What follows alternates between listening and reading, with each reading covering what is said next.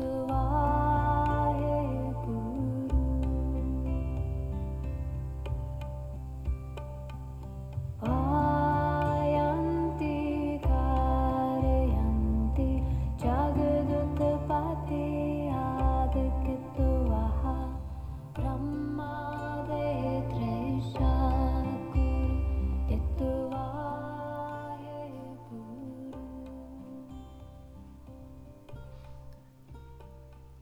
所以疗愈要发生，真的是有一个前提，就是你能够臣服，你愿意敞开你自己，你愿意给自己一次机会，去相信那个可能性。如果说做疗愈，你只是为了争一个是非对错。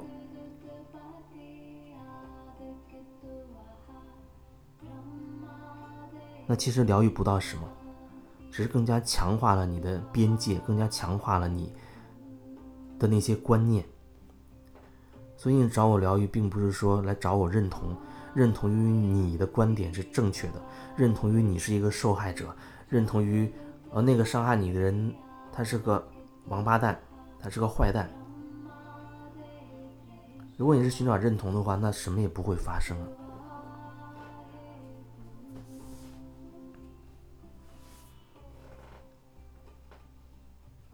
他需要你真的可以敞开自己，敞开的意思，你可以理解为，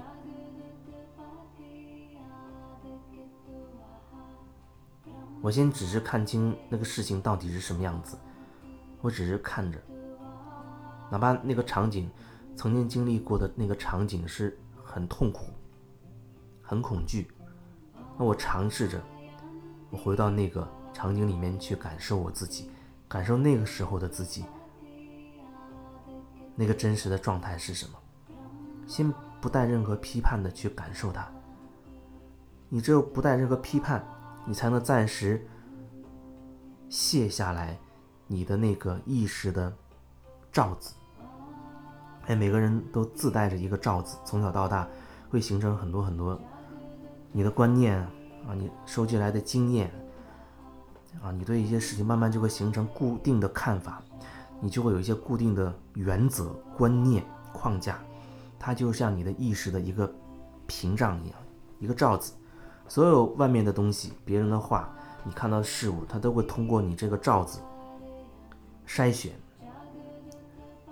筛选你喜欢的啊，按照你的方式来解读。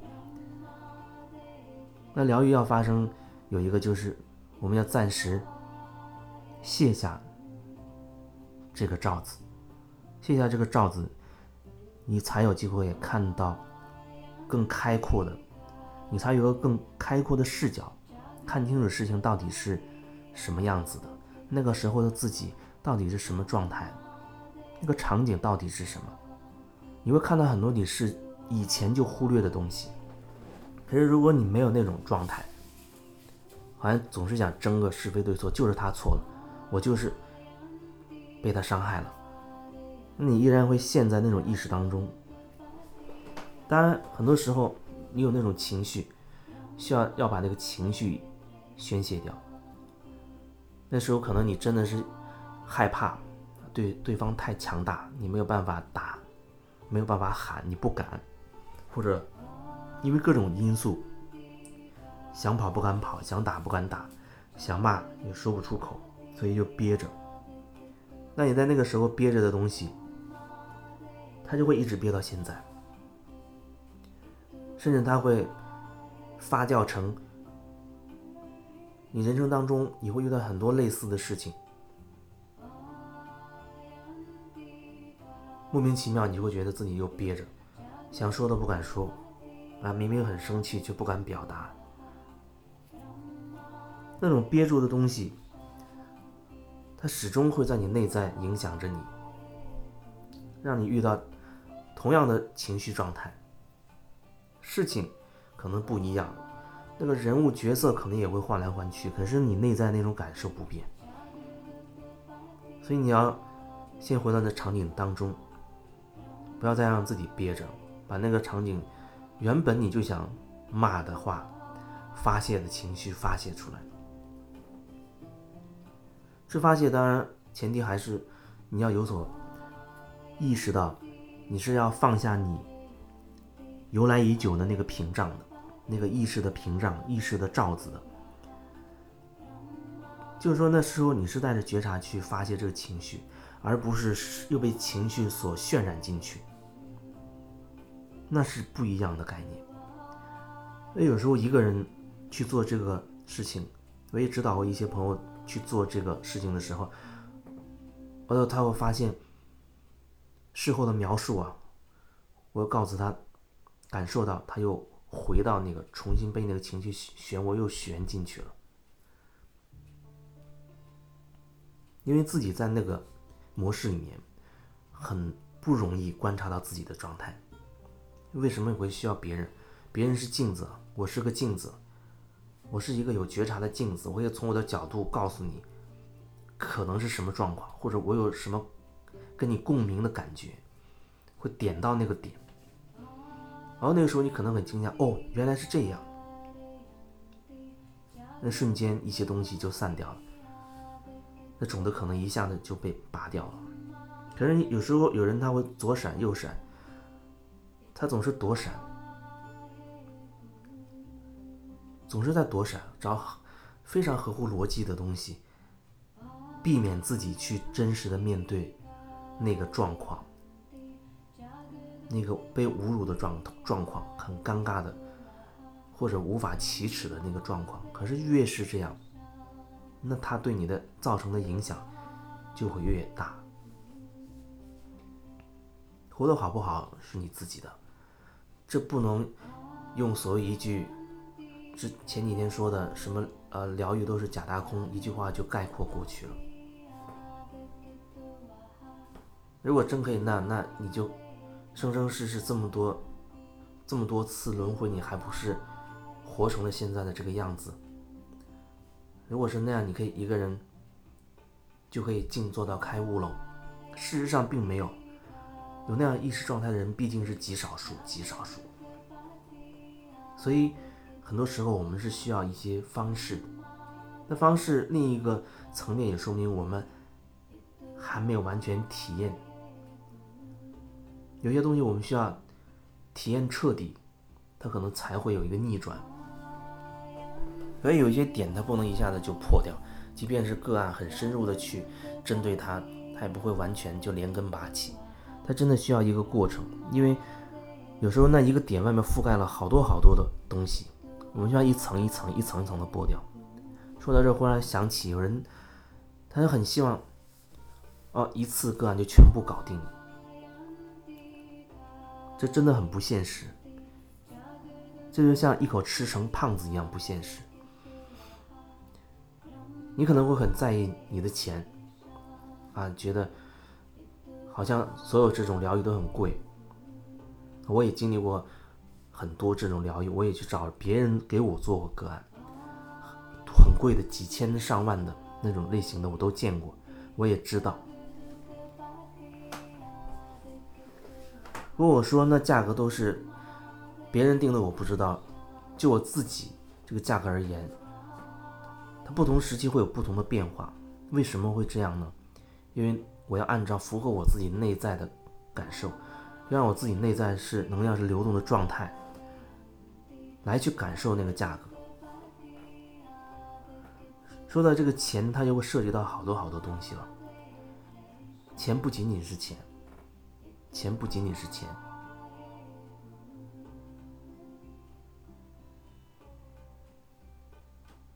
我们可能头脑上会认为，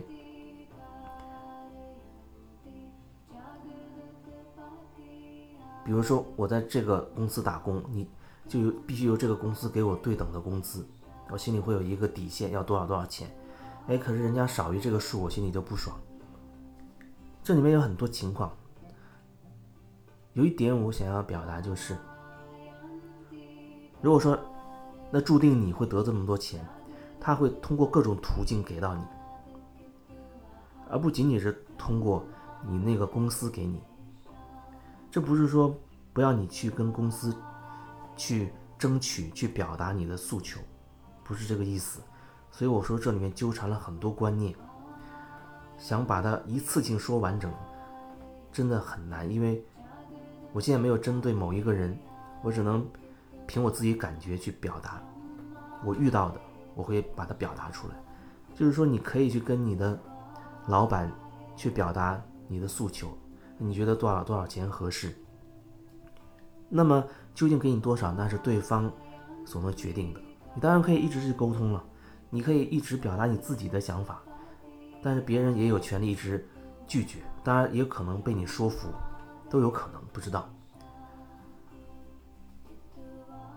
说这个，你可以跟他沟通，意思是你始终要保持你内在的流畅，啊，要表达你自己真实的这个状态，不要让自己压抑了或者堵住。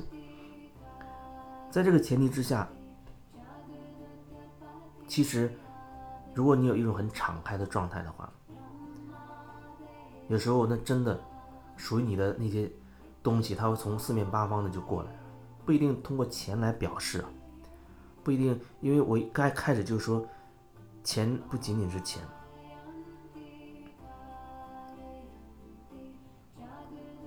所以适合你的，他会从四面八方的给到你，他会从四面八方的给到你，那真的需要你能够敞开你的心扉，敞开你自己。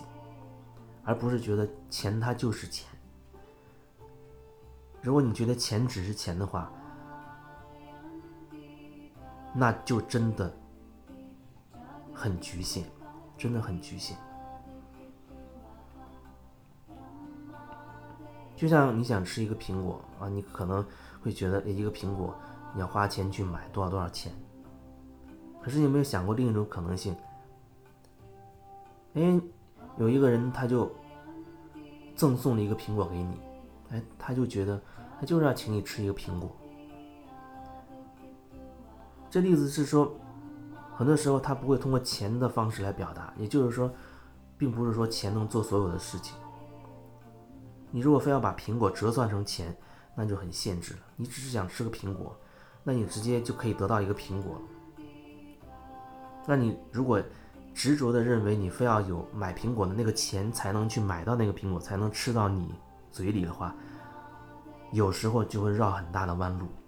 对于钱就是这样，哎，每个人制定自己的价格，他有自己的感觉。对我来说，让自己顺畅，这是最重要的。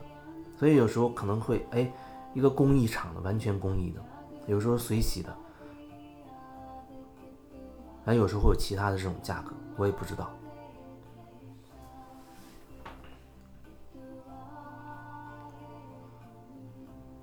另外一方面就是说了这个钱，因为平时在聊的时候，很多时候他我觉得不是那么深入，因为总是感觉到有所保留，有所保留。但是说让你花一定的金额的钱。那么就会促使你好好掂量掂量这个分量。其实这是一个门槛，你也可以说它是一个考验，一个测试。一方面，一定数额的钱对我来说是支持，因为生活毕竟需要金钱；另一方面，对你而言，它就会变成一个测试。哎，有时候，比如说对我来说，我花钱做这个个案，花到多少钱，我觉得。是可以的，比如说五千做一次，我我要想想，挺贵的。可是后来我可能真的会找他去做。当我突破心里的那个界限的时候，我花了一个钱，我可能会让自己更敞开，因为我会觉得花这钱是值得的。那种信任呢，有时候他会通过这个来测试出来。有时候可能我只是想跟那个人聊几句，他忽然跟我说要花多少多少钱，我就可能没有感觉，那可能就不会再继继续的和他聊下去了。所以这个钱这东西它很微妙，它真的很微妙。